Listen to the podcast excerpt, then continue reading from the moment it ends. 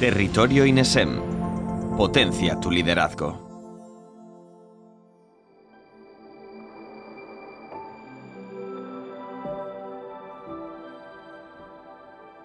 Los sistemas sanitarios deben proporcionar una atención integral al paciente.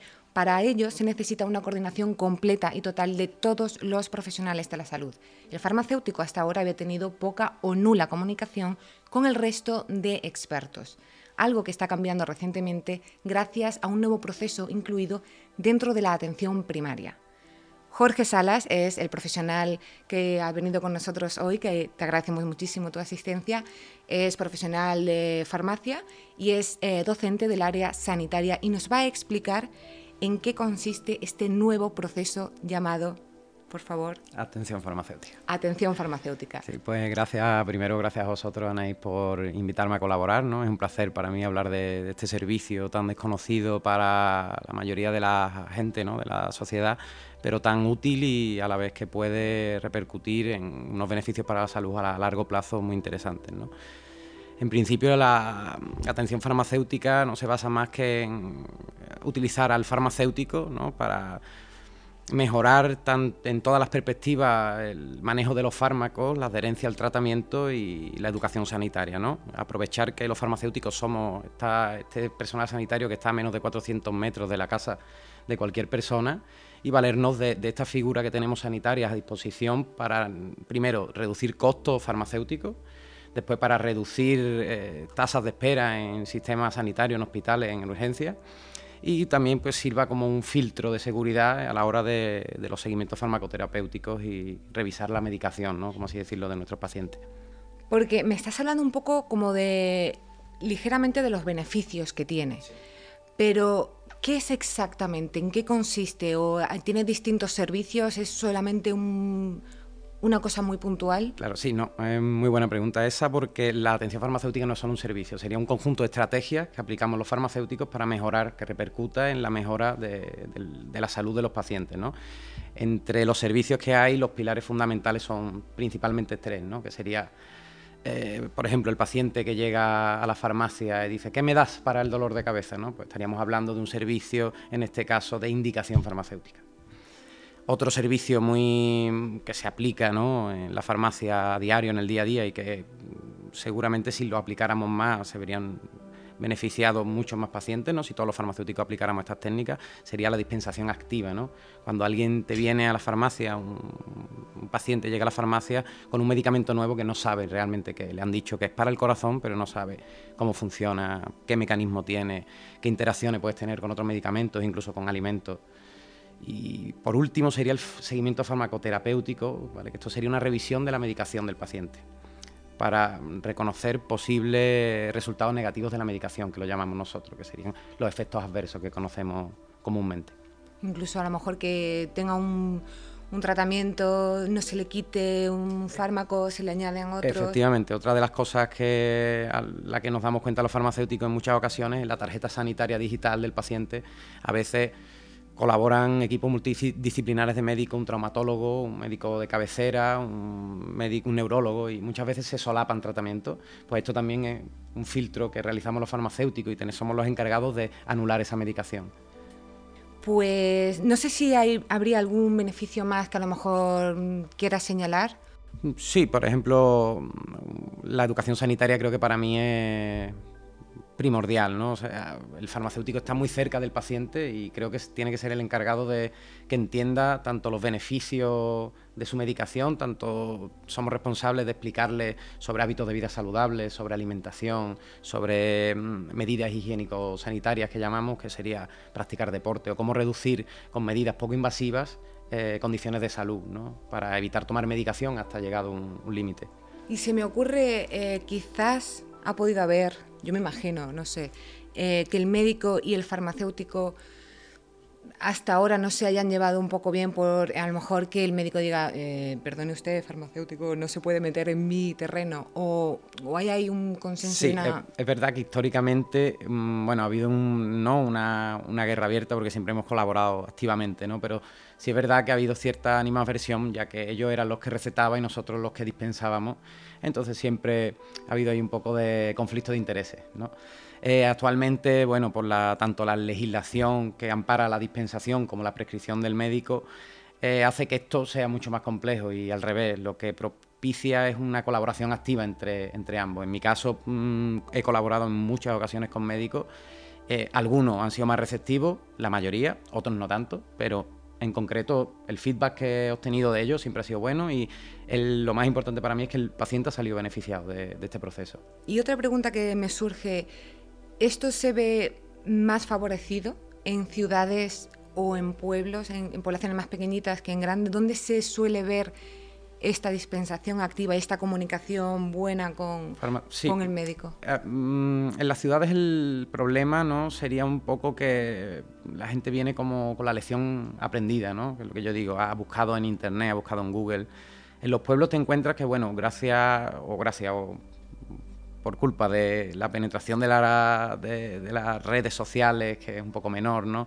encontramos que mm, la gente tiene acceso, el mismo acceso a la información, pero quizás prefieren comunicárselo a un profesional antes de, buscar por ellos mismos. ¿no? Entonces sí que es verdad que la aplicación de, servicios de atención farmacéutica como los que me menciona es mm, mucho más evidente y los resultados son muy buenos y en mucho menos tiempo que en una ciudad. Vamos a, a un poquito los servicios. Eh, me, has, ya, me has dicho dispensación activa.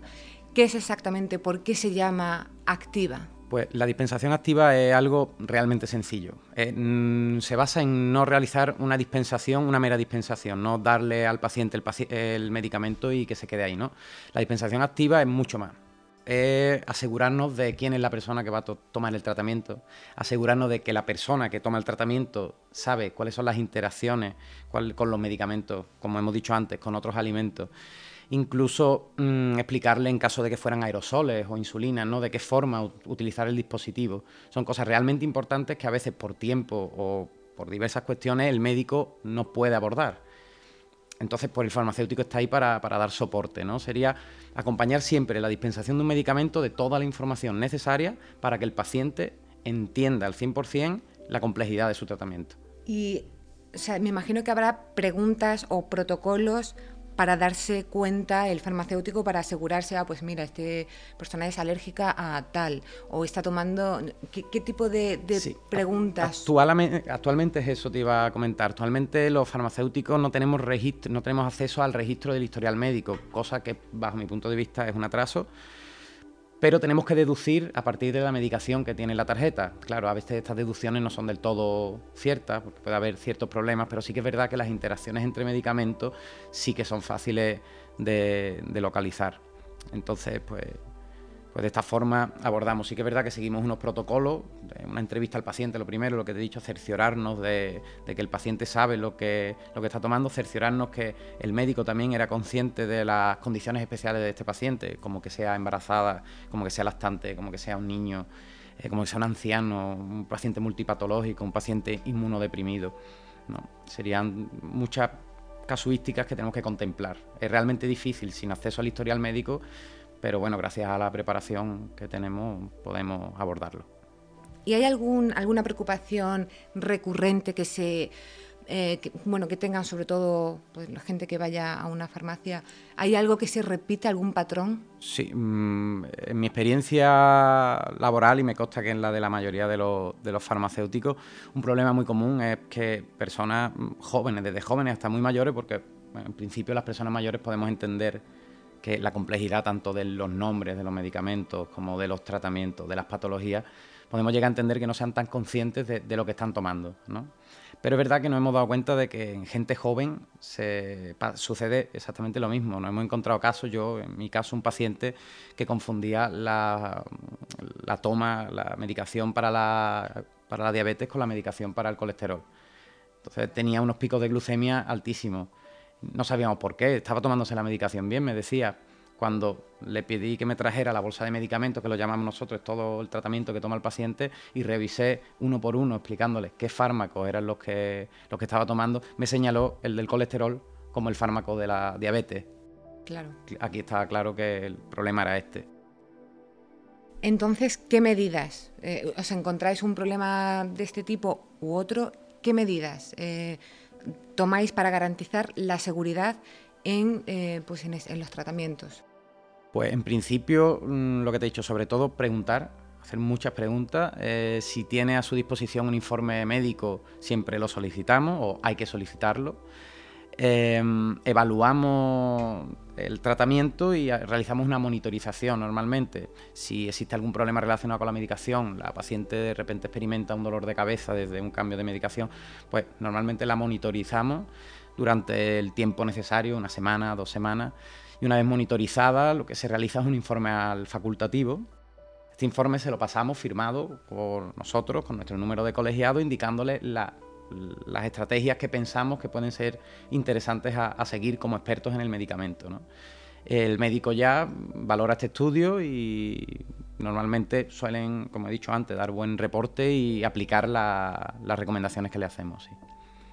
¿Y hay algún tipo que se... Eh, hay algún caso como antes has comentado, eh, por ejemplo, embarazadas o en periodo lactante o niños, ¿qué tipo de protocolo a lo mejor ahí seguís, si es que hay alguno? Sí, aquí en estos casos seguimos unos protocolos especializados en, cada casuística. En el caso, por ejemplo, de las mujeres lactantes, muchas veces pues, mm, el médico no conoce, debe conocerlo, pero hay veces que, bueno, somos humanos y por despiste podemos no contemplar lo que este fármaco se, se, distribuye por el organismo y se excreta a través de la mama, ¿no? de la leche materna. Pues este caso, por ejemplo, sería digno de contemplar y son casuísticas como la embarazada ¿no? y la transfusión de sangre al bebé, pues tenemos que procurar que sean fármacos que no atraviesen la barrera eh, placentaria. ¿no? Y esto serían casuísticas, sobre todo, mm, que hay que contemplar con mucha precaución porque, en principio, el lactante puede generar problemas al bebé y en embarazada se pueden generar hasta malformaciones, con fármacos mm, muy, muy, muy inocuos para una persona normal. Sí. ¿Y para niños hay algún tipo de Sí, los niños sobre todo el, problema que tenemos siempre suele ser la, dosificación. Eh, los niños se dosifica según peso, porque claro, las etapas de desarrollo de un niño y otro son muy, muy varían mucho entre, entre individuos y por esto tenemos que contemplar siempre peso y muchos otros factores como metabolismo, eh, madurez. Eh, deglución, si es capaz de deglutir o no, ¿no? para saber si tenemos que mandar un comprimido o tenemos que dar mejor una solución, un jarabe o una suspensión. Me habías hablado antes que me ha resultado interesante sobre la educación eh, de, la, de, la, medicación. Eh, en, este, en estos contextos que estamos hablando, eh, ¿cómo lo abordarías o qué, qué consejos? claro, la medicación, vamos, yo como consejo a la población general le digo que cuando tomamos algo, pues como cuando estamos yendo a un restaurante y pedimos un tartar de atún, sabemos lo que nos estamos comiendo, ¿no? Pues mi consejo a la población general es el mismo, ¿no? Que siempre nos informemos bien de lo que tomamos, que no tomemos nada sin saberlo, porque todos somos humanos, tanto el farmacéutico como el enfermero, como el médico, entonces puede haber errores y esos errores son también eh, el propio paciente al que más le interesa que no, que no se den. Y esta cuestión creo que, es, abordable ¿no? en el caso de la atención farmacéutica. Vale, yo creo que más o menos queda claro lo que es la dispensación activa por parte del farmacéutico. ¿Qué es? Porque me has, dicho también la eh, indicación farmacéutica. ¿Qué es exactamente? Porque no... Vale, pues la indicación farmacéutica sería un proceso muy parecido a la dispensación activa, pero la dispensación requiere de la presencia de la receta de un médico. Necesita que un médico haya prescrito. Entonces, normalmente, claro, cuando nos llega un paciente para realizar un servicio de dispensación activa, en cierto modo vamos con más seguridad porque ya también ha habido otro profesional o a veces más de uno que ha revisado esa medicación antes. Somos un tercer filtro, un segundo o un tercer filtro. ¿no? En el caso de el que me das para, que hablábamos antes, ¿no? Qué me das para la cabeza, qué me duele, qué me das para las varices, qué me duele. Son eh, indicaciones farmacéuticas. Sería el ajustar un tratamiento o indicar un tratamiento a un paciente y lo mismo que la dispensación activa, indicándole todos los beneficios, los pros, los contras, las interacciones con los alimentos etcétera. O sea, no pasa por el médico, le duele algo en su casa, va directamente a la farmacia, ¿qué me das para? Mm, será muy parecido, pero ¿qué protocolos seguís para decir, claro, señor Pedro de 45, que no tengo ni idea de quién eres, mm, te voy a dar esto? Pues normalmente es eso. Lo primero siempre es presentarnos nosotros, presentar a, preguntarle a Pedro que se presente, que nos diga la edad, sobre todo patologías previas, alergias a medicamentos, eh, antecedentes familiares. También es, algo muy importante que a veces lo dejamos de, preguntar. Eh, a posteriori, una vez que tenemos todos los datos clínicos que nos interesan, también tenemos que andar un poco, como decía, con pies de plomo, porque el paciente a veces no conoce su propio historial clínico. Entonces también hay que hacer preguntas un poco para, evaluar ciertas consideraciones. Em, una vez que evaluamos un poco la situación, ¿no? pues en este caso Pepe o Rafael, con quien sea, viene con 46 años, un problema de corazón y pretende que se le, que se le den algo para las varices, por ejemplo, pues automáticamente un problema de corazón y un problema circulatorio, que serían las de las varices, no, yo mm, primordialmente no, no me atrevería a enfrentarlo porque preferiría derivar a un especialista, porque se concuerdan dos problemas que, dos patologías que son, que van de la mano. Entonces, en este caso, por ejemplo, derivaría directamente al médico, que es otra de los labores del farmacéutico. Derivar, ¿no? Entonces, derivaríamos al médico, el médico tomaría una serie, le daría una serie de consejos, a lo mejor decidiría retirar medicación, poner otra medicación. En este caso no, no actuaríamos. En el caso de María Dolores, 26 años, dolor de cabeza, eh, empezaríamos por lo mismo, una entrevista, un breve repaso al historial clínico de la paciente y en este caso joven, no fumadora, sin problemas de salud previos, pues indicaríamos, por ejemplo, un antiinflamatorio siempre que no fuera alérgica, ¿no? si hay un dolor de cabeza moderado. Eh, ya si fuera un dolor de cabeza que, se prolonga durante dos semanas, pues ahí sí pensaríamos que en un caso de migrañas, por ejemplo, sería más interesante quizá derivarlo al médico para que mandara un, fármaco que sí necesita prescripción médica y que es más efectivo para crisis agudas de, migraña. Y en estos casos que deriváis al médico o incluso que no, pero ¿tenéis algún tipo de, de registro o cuando deriváis eh, acompañáis con un escrito, un documento? Eh, normalmente, o por lo menos estamos luchando porque se realicen informes, porque al final el realizar un informe de la actuación del farmacéutico da valor a la actuación del farmacéutico en sí, ¿no? Entonces también se está viendo un muy buen feedback de los médicos en cuanto a este tipo de documentos, porque es verdad que le viene el paciente, muchas veces te dan las gracias porque no, no pueden darse cuenta de, de, una subida de presión arterial puntual de un paciente. Nosotros en la farmacia, un paciente polimedicado, un paciente de más de 70 años, la farmacia va mínimo dos veces a la semana. ¿no? Entonces, con dos veces a la semana, aplicando las estrategias que hablamos de atención farmacéutica, podríamos intervenir en muchos más aspectos de, su calidad de vida. Claro, vosotros lo veis dos veces a la semana, a lo mejor el médico una vez cada seis sí. meses. además también solemos, creo que te pasará o a tu familia, ¿no? tus mayores, que si tienen una farmacia de referencia, una persona prácticamente suele tener una farmacia de referencia. A la misma, Solemos ser confidentes también a la vez, solemos ser un poco psicólogos, hacemos las veces de psicólogos. Eh, entonces, podemos comprender, aparte del estado físico del paciente, también un poco el estado, la idiosincrasia del mismo, ¿no? Un poco su estado emocional, que también muchas veces es influyente. El estrés, como sabemos, es influyente en todo y muchas veces los problemas relacionados con la medicación o con la salud se derivan de un estrés pues somos capaces de localizarlo mucho antes, de darnos cuenta mucho antes que un, médico. Imagino que los eh, casos característicos que habíamos hablado antes de eh, lactancia, niños, ¿tiene un protocolo muy parecido o difieren en algo? Con, eh, Tiene un protocolo muy parecido, pero lo mismo. En situaciones especiales casuísticas, como lo que hablamos antes, embarazadas, lactantes, polimedicados, inmunodeficientes, pues sería interesante realizar un historial clínico real, mucho más, mucho más a conciencia, ¿no? Pedir de verdad que traiga documentación, porque mm, lo que digo, el paciente está normalmente muy desinformado y es muy difícil abordar un problema de salud en circunstancias específicas como estas que mencionamos sin la información pertinente.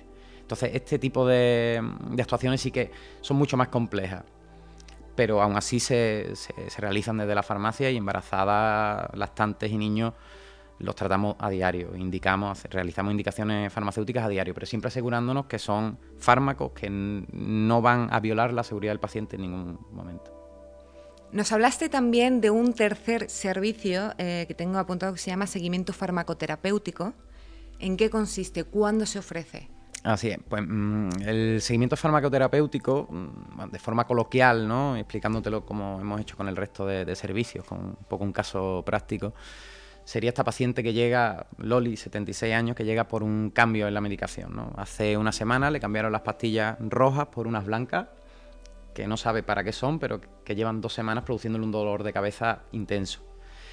Pues lo primero que haríamos, como en el resto de, servicios, sería una entrevista al paciente, recopilar el máximo de información posible para, poder abordarlo de la mejor manera posible. Y en este caso sí que le diríamos que nos trajera la bolsa de medicamentos que llamamos, que cogiera todos los medicamentos que toma al día y que nos los trajera en una bolsa a la farmacia. Además que trajera su tarjeta sanitaria en caso de tenerla para poder valorar qué medicamentos siguen activos y qué medicamentos ya retiró el médico, ¿no? En base a esto realizamos una serie de preguntas y, por ejemplo, en este caso, imagínate, nos damos cuenta de que hay un vaso, tenemos un vasodilatador y aparte se está dando un antiinflamatorio que tienen acciones contrarias, ¿no? Son acciones paradójicas. Eh, en este caso, ese dolor de cabeza seguramente sería producido por un aumento de la tensión arterial debido a la toma del antiinflamatorio. ¿Qué recomendaríamos? Un cambio por paracetamol. No es antiinflamatorio, es analgésico pero a efectos de paliar el dolor de cabeza no serviría de la misma forma. ¿Y esto lo podéis hacer y se cambia o tiene que pasar el filtro del médico? En el caso de, en este caso en concreto, de ibuprofeno, paracetamol, existen versiones sin prescripción médica que no requieren prescripción médica y aquí sí podríamos tomar nosotros una actuación clave. Claro que tendríamos que analizar en este caso el cambio a paracetamol, lo único que habría que preguntarle si tiene, si ha tenido problemas hepáticos en algún caso no teniendo problemas hepáticos no habría problemas. Son fármacos muy seguros y que podemos manejar con total soltura y sin prescripción médica. O sea que realmente, eh, claro, eh, los pacientes que tienen un tratamiento al final como que crean un vínculo con eh, los medicamentos que se pueden desarrollar positiva o negativamente.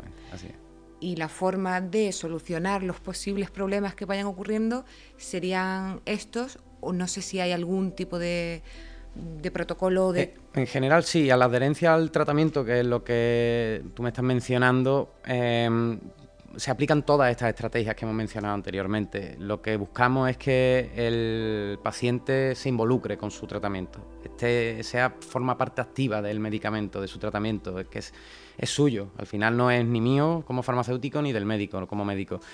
Eh, entonces lo que intentamos es abordar todos los aspectos que pueden generar dudas, ¿no? todos los aspectos que, no están quedando claros, que es verdad que no tenemos ninguna forma de asegurarnos de que ha quedado claro, pero la información la damos y esperamos que los pacientes la, absorban. ¿No, ¿No hay este alguna estrategia para decir, se está enterando?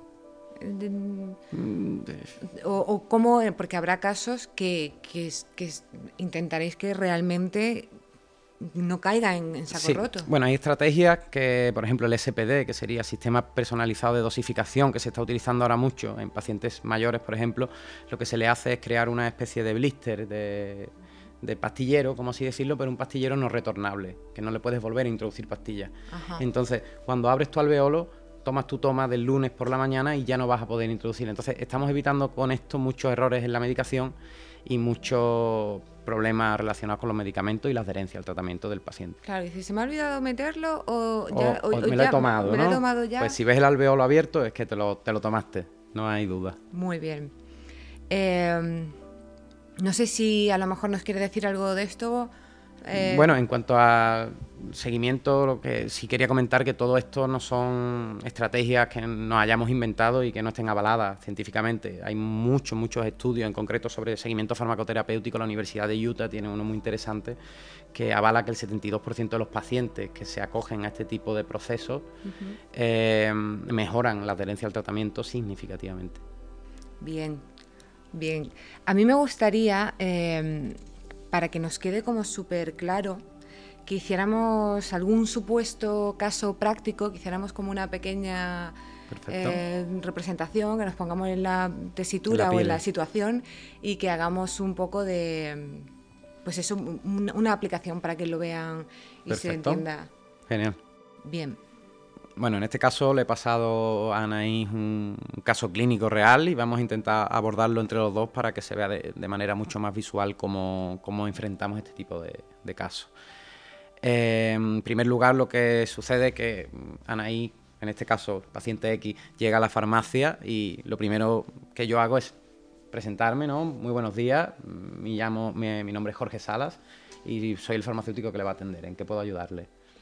Pues mira, es que me, levanto como regular últimamente, me, dan como mareillos. Mm, vale. ¿Y mm, su nombre, eh, lo primero? Yo, Pepa. Vale, ¿y su edad? 76 años. 76 años, vale. ¿Tiene usted algún problema de, salud que, conozca? ¿Solo son esas bajadillas de Yo tengo un montón de, cosas. que me comenta? Un montón de cosas, sí. El médico me dice que tengo un montón de cosas, y, pero lo que me da últimamente son mareos. Me levanto... Mm, te, preocupa, lo que más te preocupa ahora mismo serían los, mareos, ¿verdad? Que te, sí, estoy muy floja. ¿Tienes la hoja de medicamentos que tomas o que te ha indicado el, facultativo? Aquí son un montón. Perfecto.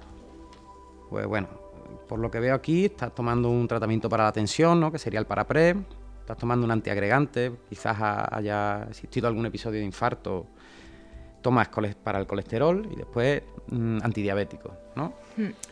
Pues en este caso, después de, analizar un poco la medicación de, la paciente, eh, la paciente nos ha comentado que el problema que le preocupa, el único problema que le preocupa en realidad es la, pérdida de fuerza, esa pérdida de fuerza que nos refiere a lo largo del día. Em, tras revisar su, medicación y sin que haya habido cambios en los últimos meses del tratamiento, vemos que quizás puedan deberse esas bajadas de, fuerza a una disminución de, los índices glucémicos en sangre, o sea, una hipoglucemia. Esta hipoglucemia puede ser o es normalmente debida a un desajuste del tratamiento diabético. En este caso, eh, lo que haríamos sería medir en este momento a Pepa, le mediría el índice glucémico en la, farmacia para ver cómo, se encuentra y en caso de encontrarse dentro de unos márgenes normales, elaboraría un informe en el, en el que recomendaría al facultativo quizá valorar el tratamiento antidiabético. En este caso, seguramente sería interesante eh, el Anovomix, que es una de las insulinas que tiene, sustituirla por una un poco más fisiológica, en los que no se, observan picos de hipoglucemia tan altos. Creo que con esta actuación sería suficiente, elaborar un informe y proponer este cambio al, médico. A Pepa le daría su informe y Pepa se iría corriendo a su médico a, comentarle el problema que hemos identificado. Este sería un informe, no, no lo que yo te acabo de dar, sino un informe... Informe que yo te elaboro como farmacéutico a, tu médico. Entonces yo como Pepa voy al médico. Tendrías que ir al médico y solicitar, eh, entregarle ese informe. El médico, en base a ese informe, valoraría la, situación clínica del paciente y tomaría las medidas oportunas. En este caso de Pepa, que es un caso real, Pepa volvió a la farmacia con el cambio de, insulina y un informe agradeciendo por parte del facultativo la actuación del farmacéutico. Jorge, antes de terminar, me gustaría que nos hicieras un resumen, una recapitulación final de general con los puntos clave que, necesitamos tener súper claro de la atención farmacéutica. Perfecto, pues a ver, como eh, todo lo que hemos ido comentando, bajo mi punto de vista, al final no es más que aprovechar al farmacéutico como profesional de la salud muy, muy, muy cercano a la población general como hemos dicho antes, con una distancia de menos de 400 metros. Tenemos una farmacia asignada para cada 3.000 personas. O sea, es un servicio realmente bueno que no estamos utilizando. Yo fundamentalmente lo que diría que fuéramos a la farmacia con tiempo, que nos dejáramos asesorar, que escucháramos, que mm, nos informáramos sobre nuestro tratamiento y que aprovecháramos todos los servicios sanitarios que se nos brindan desde la farmacia, que va va a provocar una, mejora del beneficio a la salud en general de, toda la población y sobre todo, que en los tiempos que corren es muy importante, una reducción del gasto farmacéutico, porque se tiran muchas cajas, el punto sigre de la farmacia está lleno de cajas de medicamentos enteras y, es, una, es, una, verdadera lástima. Con estos servicios, aplicándolos correctamente, reduciríamos el gasto farmacéutico también, además de beneficiar al paciente de forma íntegra.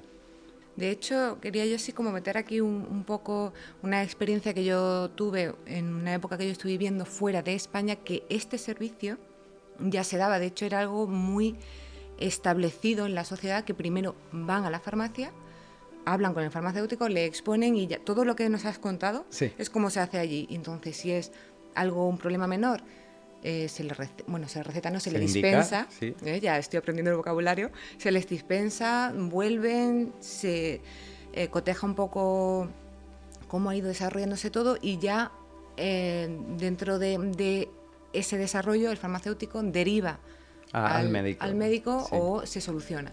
Sí, en, sí, hay muchos países los que se lleva aplicando. En Estados Unidos surgió hace muchos años ya, se aplicaba sobre todo en hospitales, no en las farmacias propiamente dicho. Y en España, bueno, en Europa desde una normativa de 2003 ya se aplica como requisito indispensable en hospitales, seguimiento farmacoterapéutico. De hecho, se me ocurre así, quizá tenga que ver el hecho de que en, ciertos países como Estados Unidos o en el país que yo estuve no hay realmente una seguridad social Sí, por supuesto. Entonces, como tienes igualmente... Tiene que asumir el farmacéutico, bueno, la gente, no el farmacéutico, la gente asume que como no tiene una seguridad social como aquí, ¿no? Que vas gratis al médico, que no, no, es un costo. En Estados Unidos sabemos que el costo sanitario es elevadísimo. Entonces una consulta médica, no sé cuántos dólares te puede salir, pero muchísimo. Sin embargo, una visita al, farmacéutico es gratuita. Y estás descartando opciones. Somos como una primera criba, un primer filtro.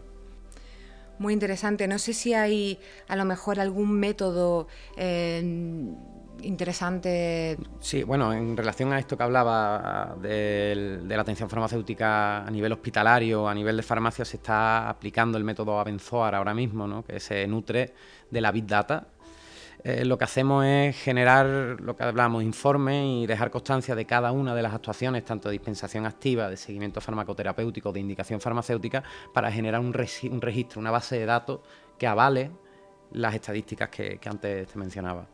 Y se hace, se está y se está haciendo, es real. Ahora mismo es real. Y, lo que viene, que esperemos que sea para largo. Porque los beneficios de este método Abenzoar, me has dicho que se llama, sí van a ser básicamente todo lo que nos estás diciendo. todos los, mismos que, hemos mencionado, lo que pasa es que esto es lo que se tiende es a unificar, queremos hacerlo de forma sistemática, queremos que este método englobe las actuaciones y de qué forma se realizan, un protocolo normalizado de trabajo, de qué forma se realiza y de qué forma generar este informe para dar valor al trabajo que realizamos pues esperemos que siga adelante y que se asiente. Muchísimas gracias por tu generosidad, por tu tiempo y por compartir con nosotros y aclararnos qué es la atención farmacéutica. Pues muchas gracias a vosotros por permitirme sobre todo, mm, pues eso, lanzar al mundo eh, la idea de la atención farmacéutica, que la conozcan y que la disfruten, de verdad, porque es muy útil.